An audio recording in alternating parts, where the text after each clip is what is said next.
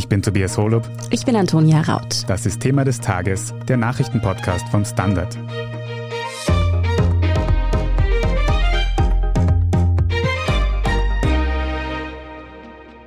Seit einer Woche tobt in der Ukraine ein Angriffskrieg. Russische Truppen sind in das Land einmarschiert, Städte werden bombardiert, tausende Menschen sind ums Leben gekommen, viele davon Zivilistinnen. Hunderttausende sind außerdem geflohen, dabei dürfen Männer das Land eigentlich gar nicht mehr verlassen. Denn ukrainische Männer im kampffähigen Alter sind aufgerufen, sich am Krieg zu beteiligen. Waffen werden von den Behörden ausgegeben, Anleitungen zum Bau von Molotow-Cocktails von der Polizei auf Facebook geteilt. Ist das in dieser Situation nur vernünftig oder gefährdet die Regierung die Bevölkerung dadurch womöglich nur noch mehr? Und was hat es mit internationalen Freiwilligen auf sich, die sich angeblich zu Tausenden in die Ukraine aufmachen? Darüber sprechen wir in dieser Folge. Redaktionsschluss war 14 Uhr. Konrad, du schreibst im Standard über österreichische Innenpolitik und das Bundesheer und du kennst dich natürlich dementsprechend auch mit dem Kriegsrecht aus. In der Ukraine gilt dieses seit einer Woche. Seitdem ist es Männern zwischen 18 und 60 Jahren verboten, das Land zu verlassen. Wieso eigentlich? Also das hängt mit einer Generalmobilmachung zusammen. Es ist natürlich in jedem Land etwas anders, aber prinzipiell, wenn ein Staat sagt, wir sind im Kriegszustand, wir müssen uns verteidigen, jeder Staat sagt, er verteidigt etwas, dann werden alle, die wehrpflichtig sind, eingezogen. Und das heißt, je nach Verteidigungsdispositiv, das kann sein, dass das von 18 bis 60 geht oder auch bis 70. In den letzten Tagen des Zweiten Weltkriegs haben die Deutschen einen Volkssturm aufgestellt auf diese Art. Was droht denn jetzt solchen ukrainischen Männern, die trotzdem versuchen auszureisen? Also prinzipiell ist das ein strafrechtlicher Tatbestand. Das würde wahrscheinlich, ich kenne jetzt die internen Regelungen der Ukraine nicht, aber natürlich, wenn du dich dem Wehrdienst entziehst, das ist in jedem Land so, dann bist du zunächst einmal strafbar. Wenn der es trotzdem über die Grenze schafft, dann kann er sagen, bitte, ja, ich bin ein Pazifist und mir droht Gefängnis, wenn ich zurückgeschickt werde. Das ist dann eben auf fremdem Territorium. Aber auf eigenem Territorium muss der, wenn er zu den Waffen gerufen wird, diesem Ruf folgen. Ist es denn immer so, wenn in einem Land Krieg herrscht? Also dürften in Österreich, wenn wir angegriffen würden, jetzt rein theoretisch, Männer das Land auch nicht mehr verlassen? Naja, in Österreich ist es so geregelt, dass ja jemand entweder eine Milizfunktion hat, in der beordert ist, na dann darf er natürlich nicht, dann würde er auch wahrscheinlich ziemlich weit im Vorhinein, weil man ja etwa abschätzen kann, dass eine militärische Bedrohung ist, würde der bereits einberufen. Dann kann das natürlich auch erweitert werden und sagt, ja, es wird Reserve einberufen. Ja, und das kann natürlich jeden theoretisch treffen, je nach Dienstgrad bis zu einem relativ hohen Alter. Wie läuft diese Mobilmachung in der Ukraine jetzt konkret ab? Müssen Männer sich in der Kaserne melden? Können sie den Kriegsdienst verweigern, wenn sie das wollen? Also klarerweise ist es so, dass dort eine ziemliche Unordnung bereits herrscht. Man hat Bilder gesehen, dass Waffen ausgegeben wurden an irgendwelche Leute, die dann sich mit einer Kalaschnikow oder einem anderen Sturmgewehr und ein paar Schuss Munition aus den Depots oder aus den Verwaltungsgebäuden entfernt haben. In Wirklichkeit ist es so, dass es in jedem Krieg darauf ankommt, möglichst viel von regulärer Truppe unter Kontrolle zu haben, in einem Chaos eine verlässliche Organisation zu haben. Das ist der Sinn von Militär. Dass du sagst, selbst in chaotischen Zuständen gibt es eine Organisation, die als Organisation funktioniert. Alles, was darüber hinausgeht, sind Heldenmythen, aber die sind nicht unbedingt haltbar. Und wie sieht es mit der Kriegsdienstverweigerung aus? Weiß man darüber was? Ob Männer da sagen können, sie wollen nicht zu den Waffen greifen? Dazu kenne ich das ukrainische Wehrgesetz zu wenig. Da wage ich keine Aussage. Ich weiß nur, dass es in der Ukraine junge Männer gibt, die offenbar nicht zum Wehrdienst eingezogen worden sind, aus welchen Gründen immer. Mhm. Wenn ein Mensch sich der Armee anschließt oder in einer Miliz kämpft, dann gilt er im Kriegszustand als Kombatant. Welche rechtliche Sonderstellung hat man denn dadurch?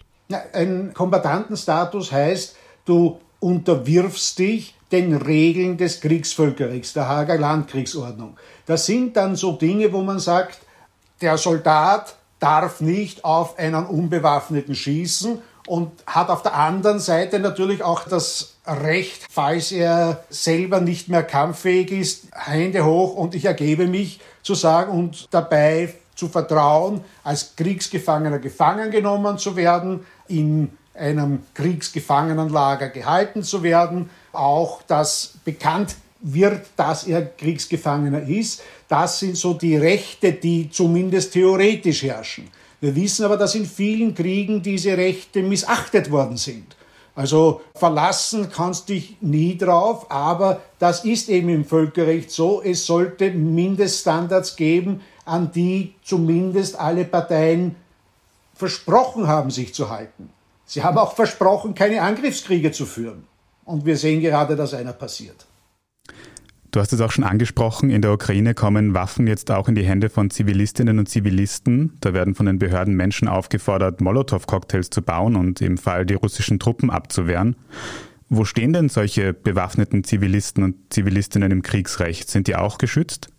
Also wenn dieser bewaffnete Zivilist sich als Kämpfer zu erkennen gibt, ja, dann könnte er einen gewissen Schutz genießen. Man sagt dann, wenn der eine Armbinde hat oder solche Dinge.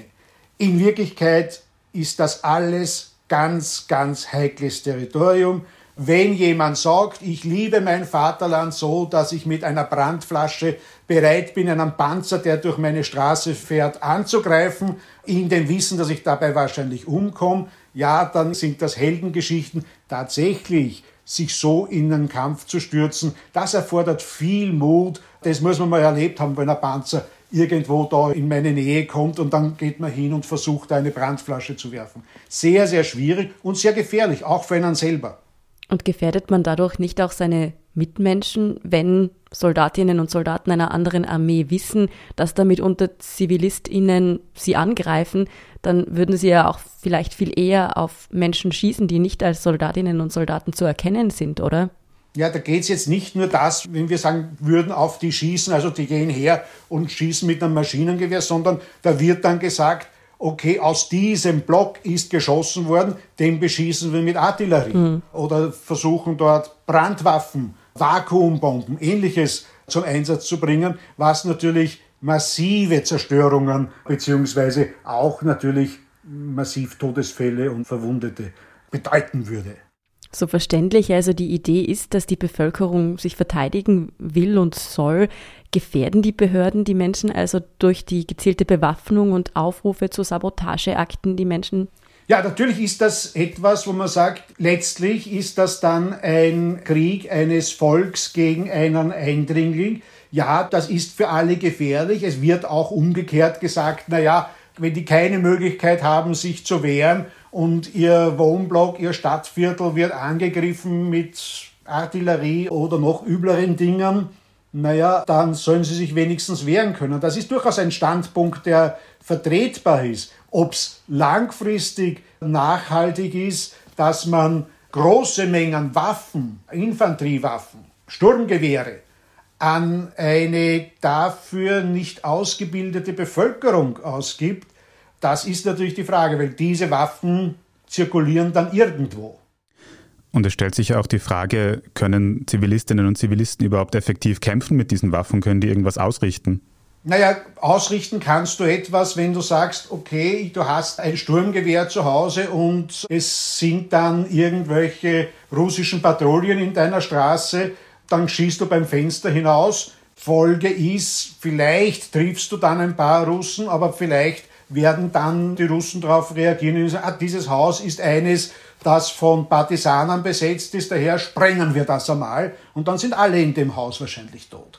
Das sind eben auch die Kollateralschäden, die viel, viel über das, was an Störung hinausgehen kann, zu beachten sind. Und das ist eben ein totaler Krieg dann, der ganz furchtbare Folgen haben kann. Und das ist das, was wir ja schon erlebt haben. Solche Dinge passieren. Sie sind im Irak passiert, sie sind in Afghanistan passiert, wo jeder irgendwo Waffenträger war und du nicht gewusst hast, auf welcher Seite ist das. Dann kann es sein, dass da einander verschiedene Bürger in der Überlegung, na, der könnte ja ein Kollaborateur mit den Russen sein oder der könnte, ich weiß nicht, dann irgendeiner Splittergruppe angehören. Sowas bildet sich ja dann manchmal in solchen Kriegen. Dann hast du einen Kampf von jeden gegen jeden. Du hast unglaublich viele leichte Infanteriewaffen, die irgendwo in der Bevölkerung kursieren. Und stellen wir uns vor, dieser Kriegszustand ist endlich einmal zu Ende. Hoffen wir, dass das so ist. Und keiner schießt mehr gleich auf den anderen. Aber wer wird denn dann die Waffen abgeben? Oder sind die nicht geeignet für den nächsten Bankraub? Oder sonst irgendeine üble Aktion, die man dann vielleicht auch im Ausland machen will? Oder kommt man auf die Idee, ich habe ja kein Geld, ich habe nichts zu essen. Der Familienvater, dem kann ich nicht einmal viel Vorwürfe machen, wenn er dann seine Waffe und vielleicht etwas Munition an organisierte Kriminalität oder sonst jemand verkauft. Und dann sind die Waffen wieder in den falschen Händen. Also alle diese Dinge sind hochgefährlich und wenn man sie durchdenkt, kommt man nicht zu angenehmen Szenarien. Mm, du hast jetzt davon gesprochen, wie es mit den Waffen nach dem Krieg weitergehen könnte. Aber besteht nicht auch die Gefahr, dass die bewaffneten Zivilisten sich gegen die eigene Bevölkerung wenden?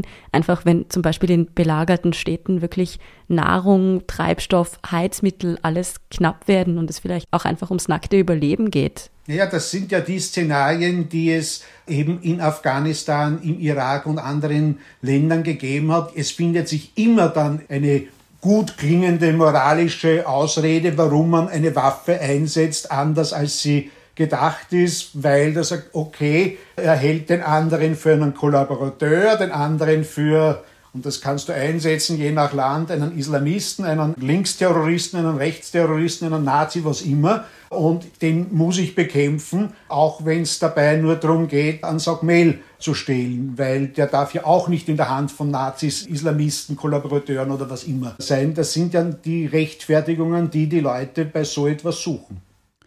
Die eigene Bevölkerung zum Kampf aufzurufen, ist also eine verständliche, aber doch sehr riskante Entscheidung. Vielen Dank auf jeden Fall für diesen Überblick, Konrad Seidel. Es ist kein schöner Überblick, aber ich wünsche einen schönen Tag. Als nächstes sprechen wir auch noch über Söldnerinnen und Söldner aus dem Ausland, die sich in der Ukraine zum Kämpfen melden, nach einer kurzen Pause. Bleiben Sie dran. Ein Job mit mehr Verantwortung wäre super. Ich will eine bessere Work-Life-Balance. Es muss ganz einfach Spaß machen. Welchen Weg Sie auch einschlagen möchten. Er beginnt bei den Stellenanzeigen im Standard. Jetzt Jobsuche starten auf Jobs der Standard.at. Wir haben jetzt also schon ausführlich darüber geredet, dass die ukrainische Bevölkerung zum Kämpfen aufgefordert wird. Präsident Zelensky hat aber auch Ausländer mit Kampferfahrung aufgefordert, in die Ukraine zu kommen und das Land zu verteidigen. Als Söldner quasi, die sich offiziell der Armee anschließen würden. Tausende sind diesem Ruf jetzt angeblich schon gefolgt. Fabian Sommerwiller, du hast dir genau angeschaut, wie viele sich da wirklich auf den Weg gemacht haben könnten. Sind es tatsächlich Tausende, wie von ukrainischer Seite behauptet? Das genau anzuschauen ist aufgrund der Informationslage einfach schwierig. Und man muss da vielleicht am Anfang klarstellen, der ukrainische Präsident Zelensky hat in erster Linie mal an Freiwillige appelliert. Wir haben jetzt noch keine gesicherten Berichte, dass ihnen da irgendwas bezahlt wird oder ob die überhaupt was bekommen, außer Verpflegung und dergleichen. Wobei wir natürlich jetzt schon einmal davon ausgehen, aber es geht denjenigen, die jetzt auf ukrainischer Seite in diesen Krieg eingestiegen sind, in erster Linie weniger ums Geld als um die Sache, würde ich sagen. Sind es Tausende? Ganz ehrlich, keine Ahnung. Wir hören da und dort von Dutzenden, dann kommen wieder Hunderte von dort, dann sprechen andere von Tausenden Interessierten. Es ist alles ein wenig schwer zu fassen und da wird natürlich von beiden Seiten mit Zahlen operiert, die natürlich die andere Seite einschüchtern sollen etc. Also da einfach gesicherte Informationen zu bekommen, ist einfach schwierig. Die Geheimdienste wissen wahrscheinlich mehr, die verraten das natürlich mir nicht. Also ja, es gibt bestimmt bereits ein paar hundert vor Ort und demnächst werden es wohl Tausende sein. Wie viele sich genau in dieser internationalen Territorialverteidigungslegion der Ukraine jetzt mittlerweile eingeschrieben haben, das wissen wir einfach nicht. Das können wir einfach nicht sagen. Ebenso wenig können wir genau sagen, wie viel Tschetschenen und Söldner sich auf Seiten Russlands den Kampfhandlungen angeschlossen haben. Es mehren sich zahlreiche Berichte, wonach einige Tschetschenen bei den Kampfhandlungen bereits getötet worden sind. Das hat auch schon der Despot und Putin-Freund Ramzan Kadyrov, der Tschetschenien autoritär führt, zugegeben. Er hat gesagt, ja, da sterben nun mal Leute, wenn sie sich für so etwas melden. Er hat grundsätzlich davon gesprochen, dass Zehntausende bereit sind, auf Seiten Russlands in diesen Krieg einzusteigen. Wie viele wirklich schon vor Ort sind, das wissen wir einfach nicht genau. Und weil du Söldner angesprochen hast, da gibt es eben wirklich diese Private Military Companies, wie sie heißen, immer wieder. Obwohl diese eigentlich in Russland per Gesetz verboten sind, haben diese immer wieder für Russland in aller Welt, sagen wir mal, die Drecksarbeit erledigt. Und auch da haben wir Berichte davon, dass zum Beispiel die Wagner-Gruppe in diesem Krieg bereits operiert. Russland wird es nie offiziell zugeben, weil diese Gruppen eben offiziell nicht einmal erlaubt sind. Aber diese Wagner-Gruppe ist eben schon sehr berüchtigt. Also sie ist zum Beispiel von einem einschlägigen nazi-affinen Russen namens Dimitri Utkin gegründet worden. Sie soll anscheinend Wagner-Gruppe heißen, weil Richard Wagner der Lieblingskomponist von Adolf Hitler war. Er trägt selber Runentattoos etc definitiv eine schwierige Gruppe auch. Also auf beiden Seiten sehen wir hier ausländische Kräfte, die sich auf einer oder der anderen Seite eben diesem Krieg angeschlossen haben. Jetzt zurück zu den Freiwilligen, die sich da angeblich aufmachen, um auf der ukrainischen Seite zu kämpfen. Aus welchen Ländern werden denn da die meisten vermeldet, die sich angeblich auf den Weg machen? Eben auch hier, das mit Vermelden ist schwierig. Aktuell kommen immer mehr Berichte von Tageszeitungen aus aller Welt, die quasi bei sich daheim mal nachforschen und die dann erfragen, wie viel haben sich denn jetzt mittlerweile gemeldet. Was wir wissen, dass sich sehr viele in den baltischen Staaten oder aus Georgien für einen Einsatz der Ukraine stark machen zum Beispiel, weil eben das sind jene Staaten, die eigentlich von Putin in der Vergangenheit schon entweder angegriffen wurden oder konkret bedroht sind. Da wissen wir, dass recht viele Interessierte interessiert sind zumindest. Und es gibt auch schon eine georgische Legion, die schon länger, und zwar seit 2014, immer wieder in der Ukraine operiert. Japanische Medien vermelden zum Beispiel, dass sich 70 japanische Männer gemeldet haben, die früher bei den Selbstverteidigungskräften Japans involviert waren. Es gibt Berichte von US-Amerikanern, von Kanadiern, die einen großen Bevölkerungsanteil haben, die ukrainische Wurzeln haben. Besonders aus jenen Ländern eben, wo viele mit ukrainischen Wurzeln sind, könnte man sagen, sind wahrscheinlich die meisten zu erwarten. Wie kommen denn diese ausländischen Freiwilligen jetzt überhaupt noch in die Ukraine? Die Flughäfen sind jetzt nicht mehr in Vollbetrieb und Kiew ist auch schon mehr oder weniger eingekesselt von den russischen Kräften. Ja, also der von der ukrainischen Regierung quasi empfohlene Weg schaut jetzt so aus. Man meldet sich in seinem Land beim Verteidigungsattaché der ukrainischen Botschaft. Man bringt dann die notwendigen Dokumente mit bei einem Treffen, wo zum Beispiel die Kampferfahrung belegt ist. Also sie wollen jetzt niemanden, der jetzt einfach sagt, ich will da jetzt hin, aber keinerlei Kampferfahrung hat, weil es eventuell dann auch für die anderen Soldaten einfach gefährlich wird. Dort wird eben diese Eignung festgestellt. Man organisiert sich dann alleine oder gemeinsam vermutlich die Reise in ein Nachbarland. Man übertritt dann die Grenze. Dank einem neuen Gesetz ist es mittlerweile ohne Visa möglich, eben wenn man sich dieser Legion anschließen möchte. Und dann gibt es so Sammelpunkte, wo sich die Leute dann treffen. Dann wird ein Vertrag unterschrieben über den Eintritt in diese fremden Legion und dann geht es einfach schon los, kann man sagen. Darf man das überhaupt, sich als Staatsbürgerin eines anderen Landes in den Konflikt auf dem Boden einer anderen Nation mit Waffen einmischen, sozusagen? Da muss man unterscheiden. Also grundsätzlich darf man das vom internationalen Völkerrecht her schon. Das kann man machen. Man gilt dann als sogenannter Kombatant, also ein regulärer Kriegsteilnehmer. Man kann dann für die Kriegshandlungen direkt nicht belangt werden. Also wenn man dann einen anderen Soldaten oder eine Soldatin, die in Kampfhandlungen involviert sind, tötet, kann man jetzt dafür nicht vor ein Gericht gestellt werden, wie es bei gewöhnlichen Soldaten jetzt auch der Fall ist. Aber natürlich dürfen auch solche Personen keine Kriegsverbrechen begehen. Also die müssen immer auf die Rechte und die Unversehrtheit von Zivilisten achten. Sie müssen schauen, dass sie die Verhältnismäßigkeit in, in, in Kriegen bei Angriffen etc. immer wahren. Wie das die Staaten dann aber selber handhaben, das ist von Staat zu Staat unterschiedlich. Also ihre Herkunftsstaaten jetzt, oder? Genau. Also wenn jetzt jemand die ukrainische Staatsbürgerschaft hat, dann ist es quasi sowieso nicht so ein Thema. Wenn jetzt jemand mit einem ausländischen Pass anreist, dann wird es tricky, sagen wir mal so, weil man muss unterscheiden, hat jemand zum Beispiel eine, eine Doppelstaatsbürgerschaft. Wenn es eine Doppelstaatsbürgerschaft gibt, dann ist es oft die Möglichkeit, dass diese eine dann aberkannt wird und dass man nur mal die zweite hält. Da wird es wirklich von Staat zu Staat unterschiedlich geregelt. Also die deutsche Bundesregierung sagt zum Beispiel, man wird deutsche Staatsbürger nicht daran hindern, zu den Kämpfen zu reisen. Sie werden jetzt auch nicht per se von der Justiz verfolgt werden. Das gilt für potenzielle Einsätze sowohl auf russischer als auch auf ukrainischer Seite. Also es ist nicht nur die ukrainische Seite. Der australische Premierminister hat zum Beispiel explizit davor gewarnt. Er hat gesagt, sie sollten da nicht hinreisen, weil die völkerrechtliche Lage recht unklar ist.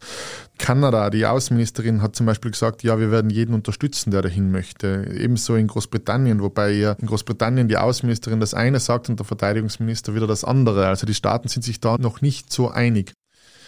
Es gibt ja auch ein paar historische Beispiele, zum Beispiel das Eingreifen von internationalen Freiwilligen in den spanischen Bürgerkrieg, um gegen die Putschisten damals zu kämpfen. Es gibt auch rezentere Beispiele, wo wir zum Beispiel wissen, okay, Menschen wollten sich dem islamischen Staat anschließen, wollten für den kämpfen gegen Syrien, aber auch wollten Menschen nach Syrien reisen, um gegen die Assad-Truppen zu kämpfen. Ist ganz kompliziert. Und da haben Staaten immer wieder versucht, Menschen nicht ausreisen zu lassen. Also sie haben versucht, diese daheim festzusitzen mit Meldepflichten etc. Damals war natürlich die Begründung, okay, sie wollen nicht, dass die in terroristische Aktivitäten und auch nicht in den Kampf gegen terroristische Aktivitäten involviert sind. Von Terrorismus sprechen wir jetzt in der Ukraine Ukraine wiederum nicht und deshalb sind wahrscheinlich einige Staaten etwas lockerer. Aber man muss sich das wirklich von Fall zu Fall anschauen. Lettland hat zum Beispiel die Nationalversammlung einstimmig beschlossen, dass sie niemanden verfolgen werden juristisch, der die Entscheidung trifft. Singapur wiederum sagt, wir verbieten es jedem Einzelnen dorthin zu reisen. Und sobald man sich einer anderen Armee anschließt, ist es ein absoluter Bruch mit dem in Singapur geltenden Recht. Wie wird das jetzt in Österreich gehandhabt? Welche Konsequenzen gibt es also, wenn ÖsterreicherInnen in die Ukraine gehen wollen, um zu kämpfen? Ich habe da beim Innenministerium nachgefragt und da ist man sich jetzt wohl auch noch nicht ganz klar, wie man das im großen Sinne, sage ich mal, handhaben wird. Im Grunde ist darauf verwiesen worden, okay, wieder die Unterscheidung, ist es ein Doppelstaatsbürger, ja oder nein. Das ist deshalb wichtig, weil international gibt es eine Übereinstimmung, dass man Personen nicht staatenlos macht. Also ich kann niemanden die Staatsbürgerschaft entziehen, der keine andere hat, weil dann wäre diese Person staatenlos ziehen jetzt österreichische Doppelstaatsbürger in diesen Krieg und schließen sich zum Beispiel der ukrainischen Armee an, dann laufen die definitiv Gefahr, die österreichische Staatsbürgerschaft aberkannt zu bekommen. Das ist auch ganz klar geregelt. Paragraph 32 und 33 im Staatsbürgerschaftsgesetz verbieten den Eintritt in den Militärdienst eines fremden Staates. Ich habe jetzt auch nachgefragt, okay, wie schaut es denn aus? Wissen wir aus Österreich schon, ob auch Menschen sich gemeldet haben, ob Menschen dahin ziehen wollen in den Krieg? Und da hieß es, es ist bekannt, dass innerhalb gewisser Communities darüber diskutiert wird, sich ukrainischen oder russischen Truppen anzuschließen. Also die österreichischen Geheimdienste beobachten es auch genau, wer will dahin. Da, sage ich mal, diese Mutmaßung in gewissen Communities, da könnte es auch darauf hindeuten, dass eventuell Tschetschenen auf russischer Seite kämpfen wollen. Es wird sicher auch bestimmte Gruppierungen geben, die sich der ukrainischen Seite anschließen wollen. Und man muss da immer aufpassen. Es gibt zum Beispiel einige Berichte jetzt international schon von sehr rechtsextremen Gruppierungen, die sich auch wieder auf der einen oder anderen Seite anschließen wollen. Es kämpfen ja auch Tschetschenen sowohl auf ukrainischer als auch auf russischer Seite. Das ist alles wirklich sehr diffus, was dem österreichischen Innenministerium sehr wichtig war. Sie haben gesagt, natürlich sollten sich da jetzt Personen den Kampfhandlungen anschließen, die in Österreich eine Aufenthaltserlaubnis haben eine begrenzte, sei es aus eigenen Fluchtgründen etc., dann werden diese Aufenthaltserlaubnis definitiv aberkannt werden oder es wird zumindest auf jeden Fall geprüft werden, ob man diese aberkennen kann. Summa summarum eben wichtig die Entscheidung, ist man Doppelstaatsbürgerin oder nicht und darauf kommt vieles an. Mhm. Jetzt mal ganz grundsätzlich die Frage, sind solche internationalen Freiwilligen in kriegerischen Konflikten überhaupt ein relevanter Faktor? Also machen die, hart gesagt, einen Unterschied, die da jetzt hinkommen würden? Das ist auch wieder schwierig zu beantworten. Da muss man auch wieder abwägen. Es tut mir leid. Grundsätzlich wird es am Ende darauf ankommen, wie viele es sind und wie gut ausgebildet sie sind. Ich habe mit dem Militärstrategen Franz Stefan Gadi gesprochen und der sagt, dass es natürlich zum Beispiel Sprachbarrieren zu überwinden gibt, dass man die Einsatztaktik aufeinander abstimmen muss und Logistik koordinieren irgendwie muss. Das ist alles sehr schwierig. Wenn da aber natürlich ein paar Ex-Spezialeinheiten und kampferprobte Kriegsteilnehmer, sage ich mal, kommen, ist es definitiv wertvoller für eine Armee, als wenn da irgendein 18-jähriger Ukrainer, der noch nie eine Waffe zu Gesicht bekommen hat und unter Umständen gar nicht kämpfen will, im Einsatz ist. Es geht aber, wie bei den internationalen Brigaden im spanischen Bürgerkrieg damals auch, meinte zum Beispiel Stefan Gadi, vor allem um die moralische Stärkung zum Beispiel der ukrainischen Kampfkraft. Man kann aber natürlich nicht sagen, wenn jetzt diese russischen Söldnertruppen zum Beispiel großflächig eingreifen, dann können die natürlich einen Unterschied machen. Und das ist alles noch nicht beantwortbar, leider. Der Einsatz von ausländischen Truppen im Krieg in der Ukraine ist also eine sehr unübersichtliche Angelegenheit. Auf jeden Fall sollte man es sich sehr gut überlegen, bevor man sich da auf den Weg macht. Danke für diese Einschätzungen, Fabian Sommerwiller. Sehr gerne, danke. Danke fürs Zuhören und falls für Sie Fragen offen geblieben sind oder Sie Anregungen für weitere Aspekte dieses Konflikts in der Ukraine haben, die wir uns genauer ansehen sollten, dann schicken Sie uns das gerne an podcast.derstandard.at. Und wir sind gleich zurück. Eine kleine Wohnung im Zentrum. Das wär's. Ich will ein richtiges Zuhause für meine Familie. Mein Traum, ein Haus am See. Was auch immer Sie suchen, Sie finden es am besten im Standard. Jetzt Immosuche starten auf Immobilien der Standard.at. Und hier ist, was Sie heute sonst noch wissen müssen. Erstens. Die südukrainische Hafenstadt Kherson wurde von russischen Truppen eingenommen. Das hat die ukrainische Führung heute Donnerstag bestätigt. Russland hatte die Eroberung der Stadt ja bereits gestern verkündet. Es ist die erste ukrainische Großstadt, die seit dem Kriegsbeginn vor einer Woche von den russischen Streitkräften übernommen wurde. Unterdessen sollen heute Nachmittag die Friedensverhandlungen an der ukrainisch-belarussischen Grenze weitergehen. Die erste Verhandlungsrunde am vergangenen Montag ist noch ohne Ergebnisse zu Ende gegangen. Zweitens. Österreichs Gesundheitsminister Wolfgang Mückstein von den Grünen hat heute Donnerstagnachmittag seinen Rücktritt erklärt. Er hat vor allem die persönliche Belastung als Grund dafür genannt und dass er das Gefühl hatte, nicht mehr 100 Prozent geben zu können. Aber auch die persönlichen Einschränkungen und die Sorge um seine Familie seien ein Faktor gewesen. Extrem belastend für mich und meine Familie waren auch die ständigen Bedrohungen. Es nagt an einem, wenn die eigene Wohnung rund um die Uhr von der Polizei bewacht werden muss. Auch hätte er sich über Monate nicht ohne Personenschutz draußen bewegen können. Als neuer Gesundheitsminister wird der ehemalige Vorarlberger Landesrat Johannes Rauch von den Grünen gehandelt. Mückstein hat das in seiner Erklärung aber nicht bestätigt.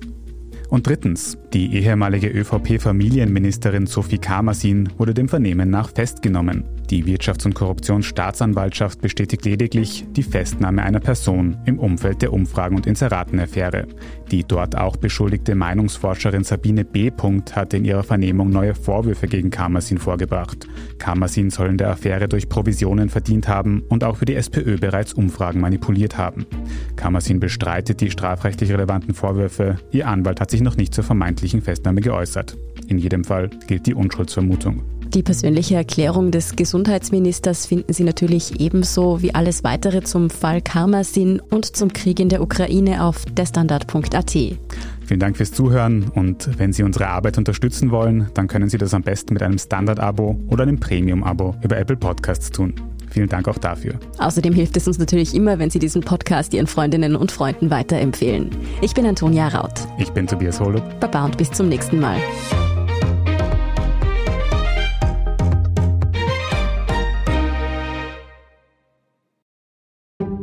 Ein Job mit mehr Verantwortung wäre super.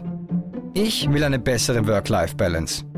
Es muss ganz einfach Spaß machen. Welchen Weg Sie auch einschlagen möchten. Er beginnt bei den Stellenanzeigen im Standard. Jetzt Jobsuche starten auf Jobs der Standard.at.